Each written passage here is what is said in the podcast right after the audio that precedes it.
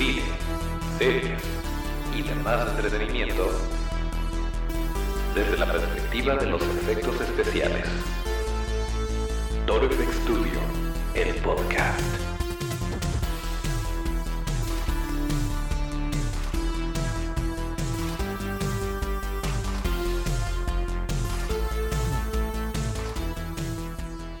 Pues estamos de vuelta en otro martes de podcast. Bienvenidos otra vez a Toro FX Studio, el podcast, el lugar donde hablamos de cine, series y demás entretenimiento desde la perspectiva de los efectos especiales de maquillaje. Acuérdense que nuestras redes son arroba Studio, eso es arroba. Y así nos pueden seguir. Yo soy Toncho Ábalos y aquí mero arrancamos con el episodio número 91 correspondiente al martes 28 de enero de 2020. En efecto, la semana pasada eh, no pudimos grabar el podcast del viernes. Como pueden ver, si nos están siguiendo en YouTube, el señor Otto, que nos ayuda en los controles, está un poquito molesto, pero aún así, aún así le vamos a pedir que nos apoye con eh, la música de fondo, que va a entrar más o menos ahí.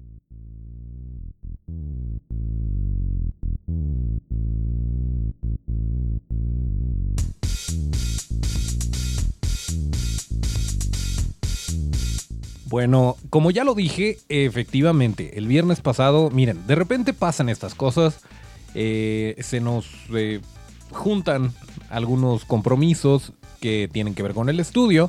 Como saben, además de hacer este bonito podcast y de estar muy activos en redes, también hacemos monstruos, también hacemos efectos especiales y eh, pues de repente se complica pero aquí estamos con mucho gusto y con mucha alegría. Y también seguramente saben que pese a que tenemos un episodio nuevo cada martes y cada viernes que pueden escuchar a través de Spotify, de Apple Podcasts, de cualquier lugar donde escuchen podcast, además de YouTube, em, pues que no lo grabamos con anticipación. No tenemos como que un colchoncito de episodios, sino que van saliendo conforme eh, pasan los días y tratamos de que salga el mismo día que lo grabamos.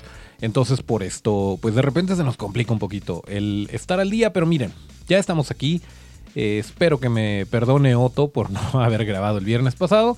Y eh, pues bueno, les tenemos algo de información. Ya salió, ya se estrenó la parte 3 de Sabrina la bruja adolescente. No, no es cierto, no es Sabrina la bruja adolescente, será la de los eh, noventas. Es las espeluznantes aventuras de Sabrina, el mundo oculto de Sabrina. El mundo oculto de Sabrina se estrenó en Netflix el viernes pasado, el jueves pasado, si no me equivoco, y, ya lo vimos completo, porque no, no, no hay medida, no hay mesura. No sé, bueno, tuvimos oportunidad de ver toda la temporada y miren, mm, ya les habíamos dicho el año pasado, cuando tuvimos oportunidad de hablar de la parte 2 de Sabrina, eh, habíamos analizado el detalle de los monstruos, que están muy bien hechos, que tiene muy buen valor de producción por este lado, y que bueno, si estás viendo una serie basada en un cómic cuya, em, cuyo mercado meta no es a lo mejor el, adulto contemporáneo, eh, pues digo, tienes que entrar bajo esas reglas.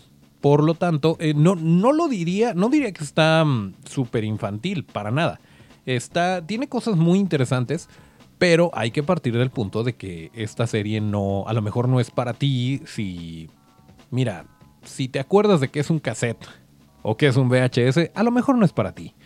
Pero aún así no quiere decir que no lo puedas disfrutar, nada más estoy poniéndolo en contexto porque de repente em, algunas de las, eh, de las reseñas negativas hacia esta serie o hacia este tipo de producciones van por ese lado y bueno, ya partiendo del punto de que no somos su mercado meta, está bien. Fíjense que está interesante, tiene, tiene cosas bonitas. Ya les habíamos dicho em, desde la parte 2 de Sabrina que le echan muchísimas ganas al lado del maquillaje, de los efectos especiales, de las criaturas, que había muchos monstruos, que el señor oscuro de repente no aparecía completamente a cuadro, pero cuando lo hacía era bastante agradable y, vaya, pues sí tiene, sí tiene mucho trabajo por ese lado. Em, en esta ocasión, en la parte 3 de Sabrina, creo que sí hay muchos monstruos. Hay una promesa Lovecraftiana por ahí que no se prometió, hay un pequeño guiño, de hecho está llena de guiños. Em, ya les habíamos dicho en la, en la parte 2 que había em, muchas referencias a cosas como eh, Freddy Krueger, bueno, eh, Pesadilla en la calle del infierno, una toma donde específicamente eh, el vestuario del personaje de Harvey es igualito al de Johnny Depp en Pesadilla en la calle del infierno. y bueno, pues hay detallitos que te hacen saber que estás en buenas manos, que los creadores son fans de lo mismo que tú eres fan. Em, sin embargo, pues tienen que seguir cierta línea, ¿no? Tienen que apegarse al material original, que es el cómic, y pues más o menos darle su propio giro. Em, por este lado, bueno, sí, lo, lo, de la promesa Lovecraftiana fue solamente un guiño.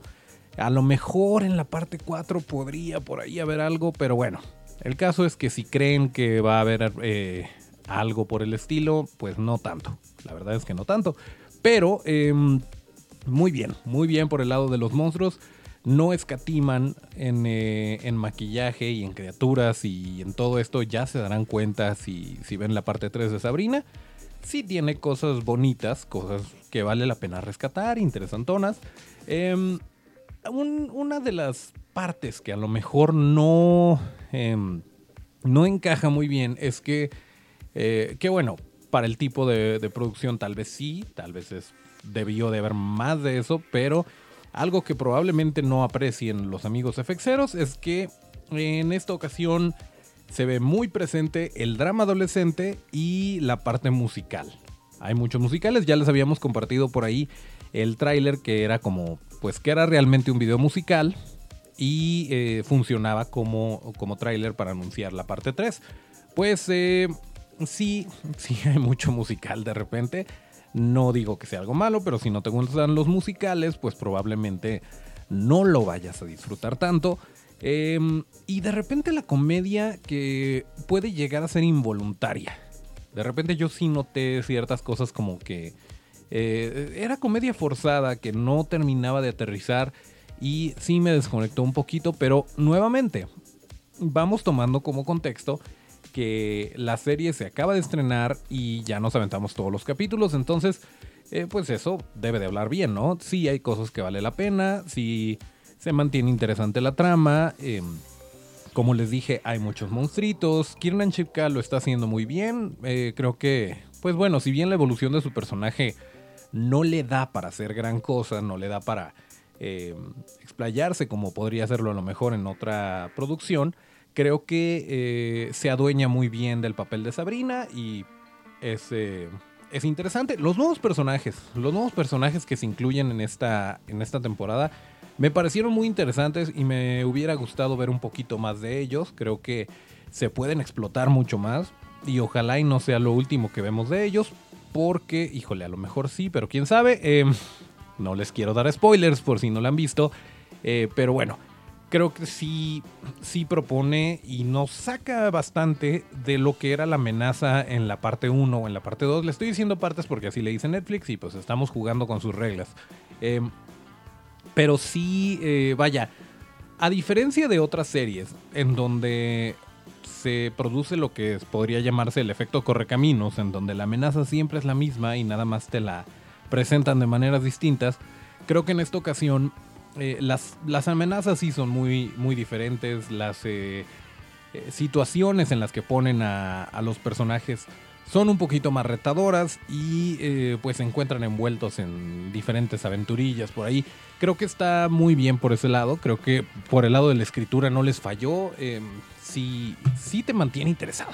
Entonces, pues si tienen oportunidad, sí les, les recomendaría que se echen la vuelta por El Mundo Oculto de Sabrina, parte 3 para que vean qué bonito trabajo se aventó eh, el equipo de Amazing Apes, eh, Amazing Ape, eh, en particular Mike Fields, que está muy activo en Instagram.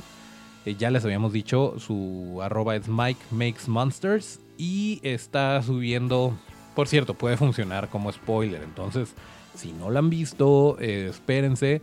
O si necesitan ver a los monstruos para convencerse de que la quieren ver, entonces sí, vayan al Instagram de Mike Fields para que vean más o menos en lo que trabajó. Em, como les decía, sí hay bastante, bastante maquillaje, criaturitas, cosas interesantes. Yo noté por ahí, y espero que me lo puedan corroborar si ustedes lo notaron también o si son figuraciones mías, pero sí noté un poquito el, eh, una especie de guiño al trabajo de Chris Wallace en, en La Mosca o The Fly, em, por ahí a finales, mediados de la temporada. Nuevamente, no les estoy dando spoilers, nada más lo estoy dejando ahí para que ustedes eh, vean si lo pueden ubicar. Em, que por cierto es uno de los maquillajes, nuevamente no les voy a dar contexto, pero es uno de los maquillajes que noté en la temporada que a lo mejor no estuvo tan bien logrado, eh, pero se aprecia porque siento yo que quisieron emular un poquito la transformación que sufre el personaje de Jeff Goldblum en la película de The Fly. Em, pero bueno, no, eh, no lo sé. Tal vez ahí ya es cuestión de gusto porque el maquillaje está perfectamente aplicado, perfectamente eh, eh, pintado. Em, vaya, no te, no te desconecta y te dice, te hace pensar, ah, es un maquillaje y se ve falso. Simplemente el diseño de la deformación del que les estoy hablando no me convenció del todo. Eh, pero bueno, esperamos que nos comenten. Sería muy bonito que nos, que nos digan sus opiniones si es que saben de qué estamos hablando. Eh, pero bueno, a final de cuentas yo creo que sí vale la pena verla. Creo que si ya te aventaste las primeras dos partes, mira, ahí está la parte 3. Ahí está Netflix. Y eh, sí, bastante digerible, la verdad. Eh, nosotros la, vimos y la disfrutamos sin mayor problema. Sin que todos estos puntos que les comento hayan sido como que demasiado evidentes o o mucho impedimento para disfrutar de la serie. Realmente no, realmente es bastante fácil de consumir, es bastante agradable y pues ahí está para que la puedan ver. Nuevamente este tipo de producciones nos gustan mucho porque independientemente de la historia que sí disfrutamos, eh, pues sí tiene bastante tela de donde cortar en lo que a criaturas se refiere. Y, em, y pues bueno, son poquitos capítulos, se van rápido. Así que vamos a esperar a que ustedes la vean y que nos comenten qué les pasó, eh, qué les pareció, qué les pasó no. Espero que no les pase nada, los queremos mucho. Pero bueno, eh, vamos a hablar un poquito más de otra serie que también está en Netflix, pero le voy a pedir al buenoto que le suba poquito el volumen para tomarle mi café.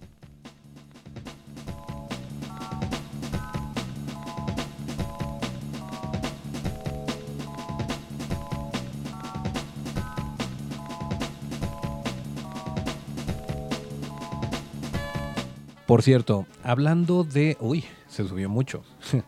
hablando de eh, no fallarles en los martes y viernes de podcast, porque yo sé, yo sé que el martes pasado dije nos escuchamos el próximo viernes de podcast y no fue así, nos escuchamos en martes. Pero eh, estamos trabajando en algo.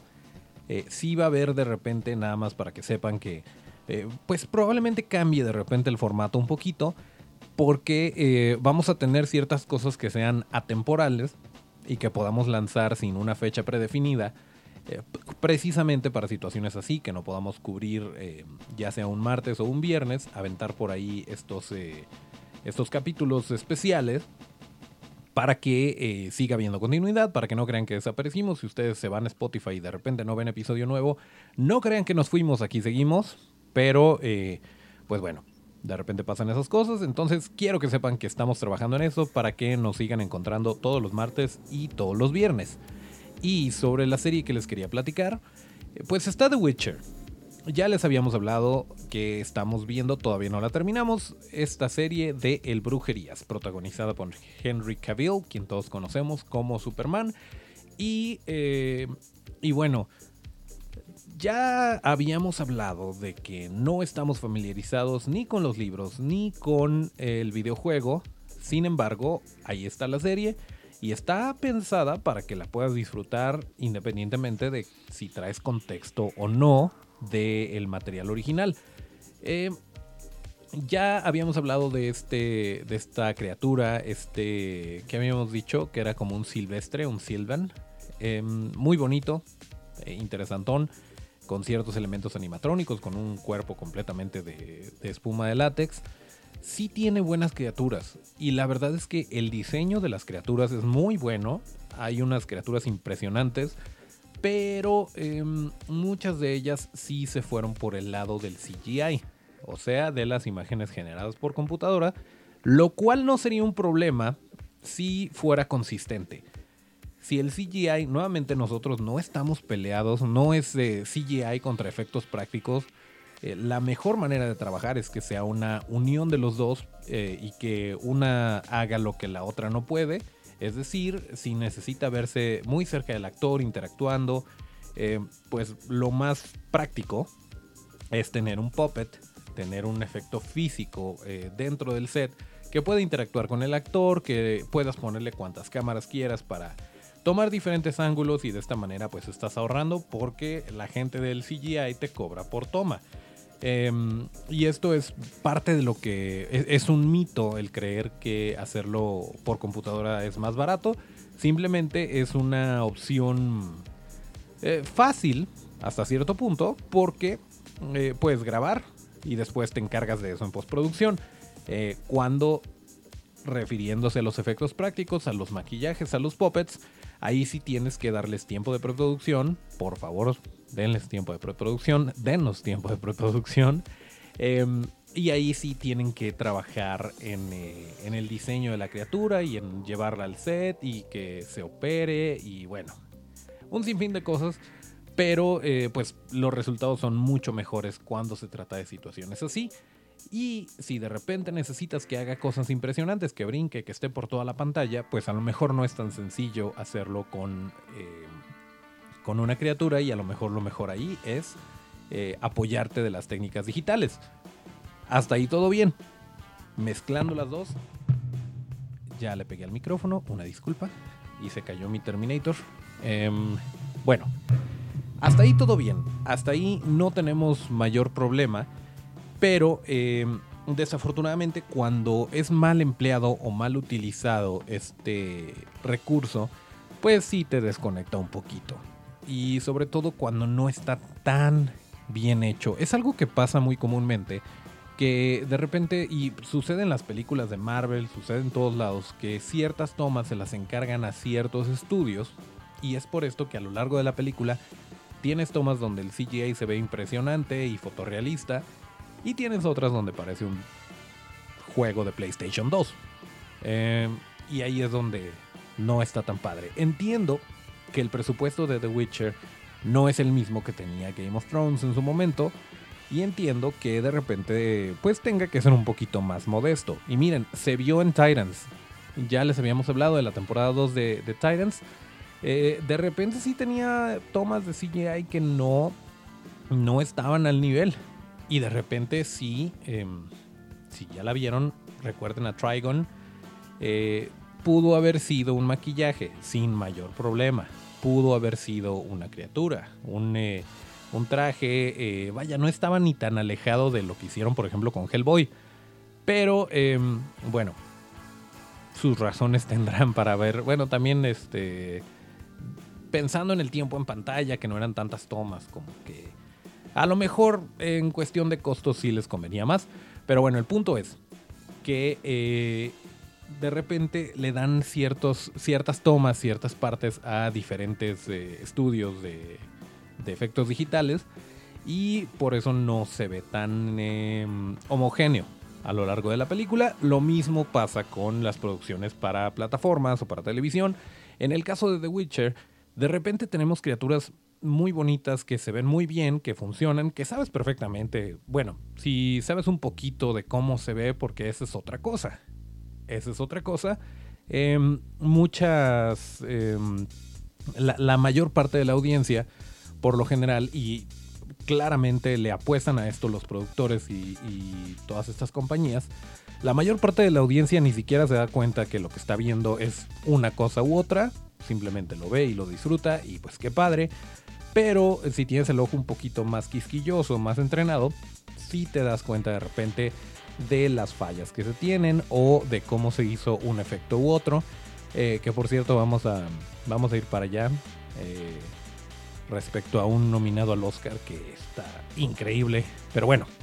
Em, entonces, bueno, le apuestan a esto y mm, pues saben saben que cierto porcentaje de la audiencia va a saber perfectamente cómo lo hicieron o eh, dónde es falso, dónde no. pero estadísticamente pues no es tan relevante para lanzar el producto. Em, sin embargo, sí hay, eh, hay tomas dentro de The Witcher que funcionan perfectamente y que dices, ok, sí, me queda claro que no podía ser, no por mi capricho, me queda claro que no podía ser un puppet, no podía ser un maquillaje, está bien, pero eh, se ve bien, se ve decente, eh, sigo en la historia, no me he desconectado, pese a que acabo de hacer este análisis en un microsegundo en mi cabeza, sigo disfrutando del episodio y no pasa nada. Pero de repente hay tomas que sí, eh, sí como que se las dejaron al practicante y no se ve tan bien. Em, y bueno, desafortunadamente esto sí, sí es un punto que no, pues no trabaja muy a favor de la serie. Eh, la trama también es un poquito compleja, eh, demasiados nombres, líneas de tiempo. A lo mejor eh, si no le hubiera puesto tanta atención a los efectos especiales me hubiera podido concentrar más en la trama, pero vale la pena. Sí vale la pena. Denle la oportunidad a The Witcher. Los episodios son largos, son de 58 minutos, una hora por ahí.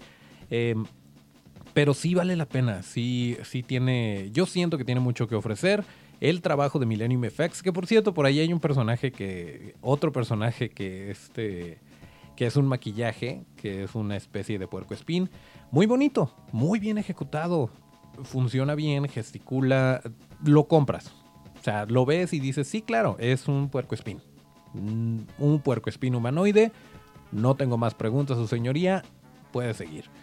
Eh, la verdad es que sí, sí funciona muy bien ese.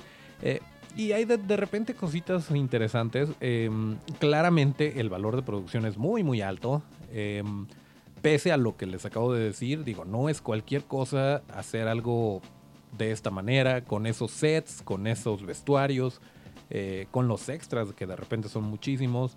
Em, otra, otra criaturita por ahí que era una combinación y creo que ahí sí funciona muy bien. Eh, no recuerdo bien Efige, Effigy, no recuerdo bien qué, eh, qué criatura es, pero em, era una combinación muy buena entre CGI cuando se tiene que mover rapidísimo y tiene que hacer cosas pues, un poquito más sobrehumanas. Y en los acercamientos sí es claramente un maquillaje y es una persona dentro de esto. Eh, y creo que ahí sí funciona muy bien. Como les digo, es extraño que haya una mezcla de todo, pero que no sea homogénea, que no... Eh, vaya, que no usen la misma fórmula que funciona bien para esas tomas en otras donde de plano se les barrieron eh, las cosas. Pero bueno, aún así, aún con todo eso, yo pienso que eh, le va a ir muy bien a esta serie.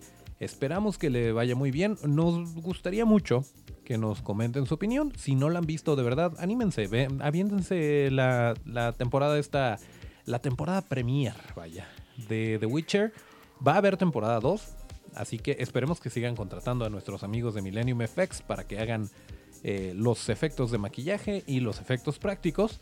Pero por lo pronto, si quieren ver la temporada 2, se tienen que esperar hasta 2021.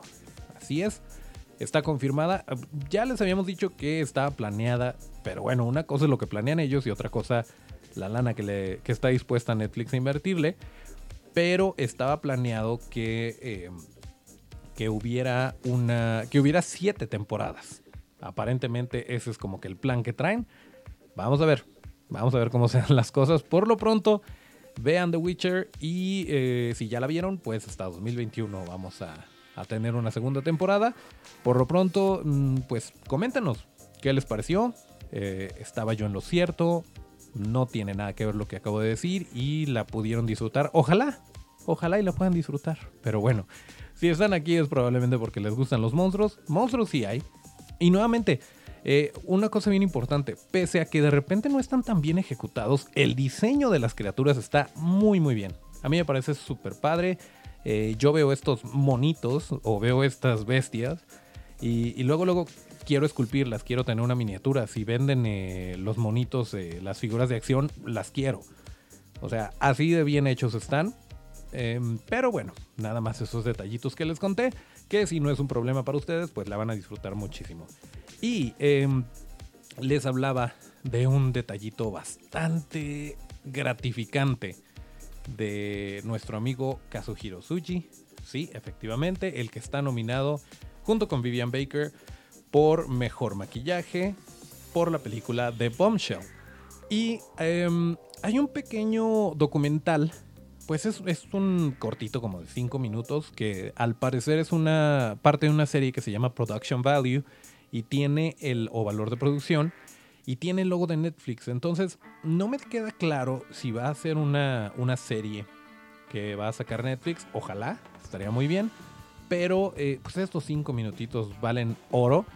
Eh, en este, bueno, Kazu está, pues, amigo personal, le podemos decir Kazu, este, está hablando de cómo diseñó, eh, bueno, primero cómo, cómo se metió a la industria de los efectos especiales de maquillaje, que em, él eh, cuando vio Star Wars se sintió muy, muy inspirado por esto y que no quería hacer efectos especiales de maquillaje porque por lo general, y es algo que les decíamos el, el episodio pasado, por lo general está eh, muy relacionado con las películas de terror y que a él no le gustan nada las películas de terror, entonces eh, pues no, no lo tomó en cuenta, pero em, al ver cómo Dick Smith eh, transformó a un actor en, Abraham Lincoln para una película, dijo, eso lo vio en una, en una revista, en Fangoria, y dijo, de aquí soy, eso es lo que quiero hacer.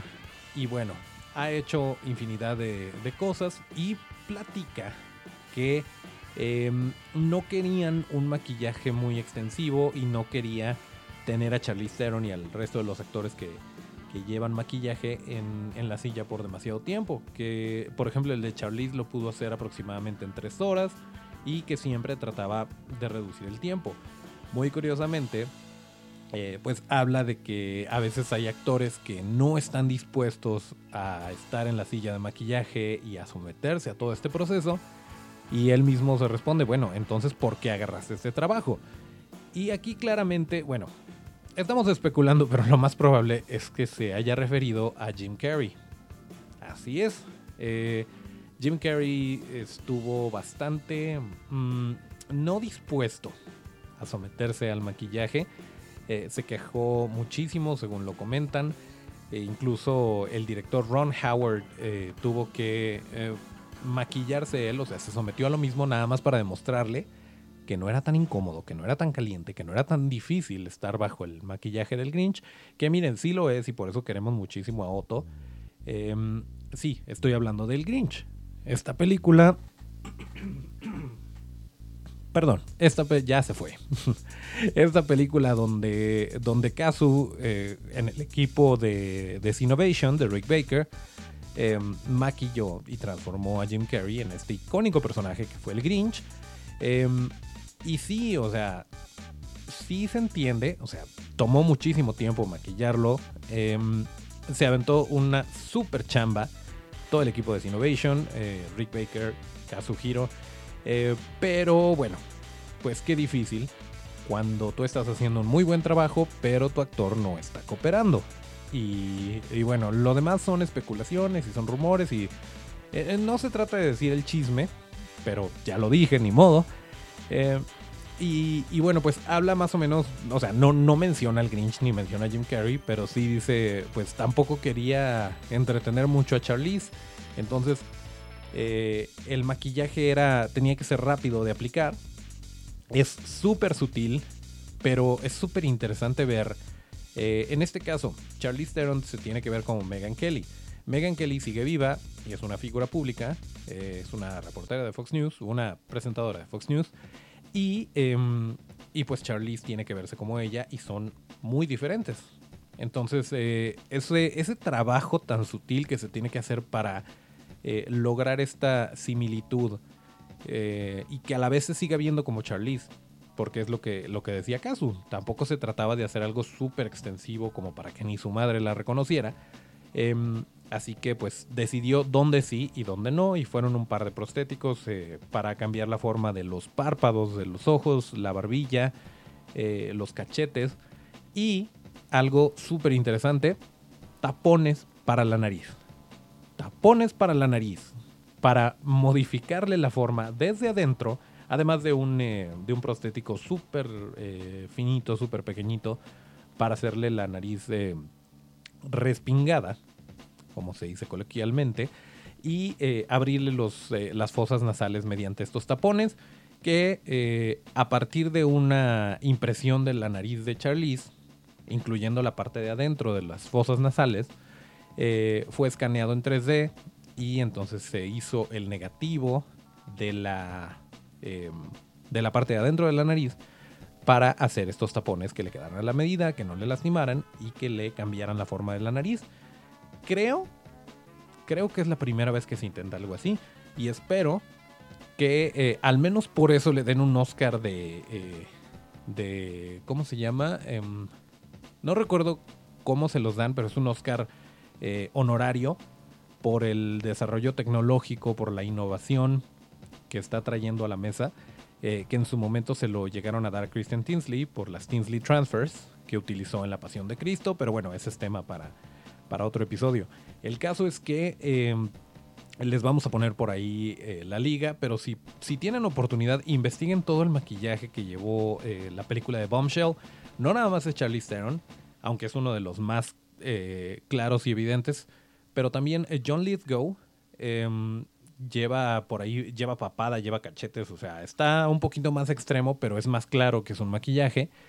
Y eh, Malcolm McDowell, a quien conocimos en La Naranja Mecánica, em, lleva por ahí una barbilla, parte del labio. O sea, es muy, muy sutil también el de Malcolm McDowell, pero hace, hace un gran cambio a la hora de, a la hora de verse en pantalla.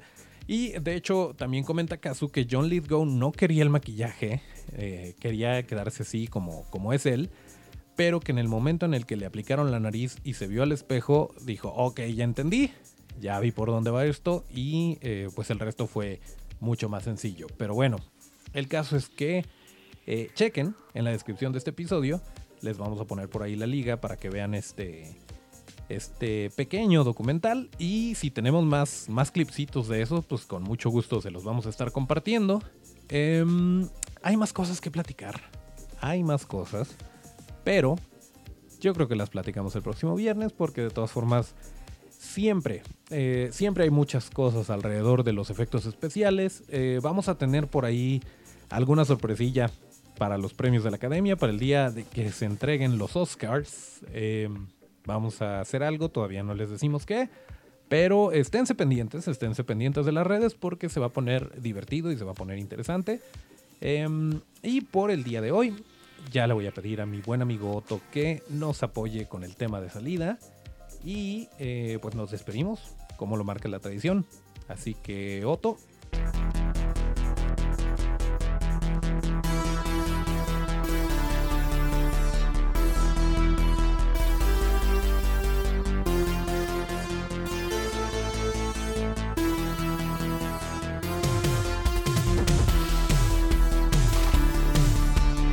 Muy bien, pues aquí terminamos el episodio número 91 de Toro FX Studio, el podcast correspondiente al martes 28 de enero de 2020.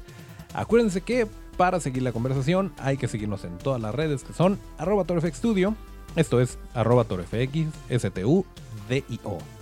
Yo soy Toncho Ábalos y mis redes son arroba Toncho Ábalos con T.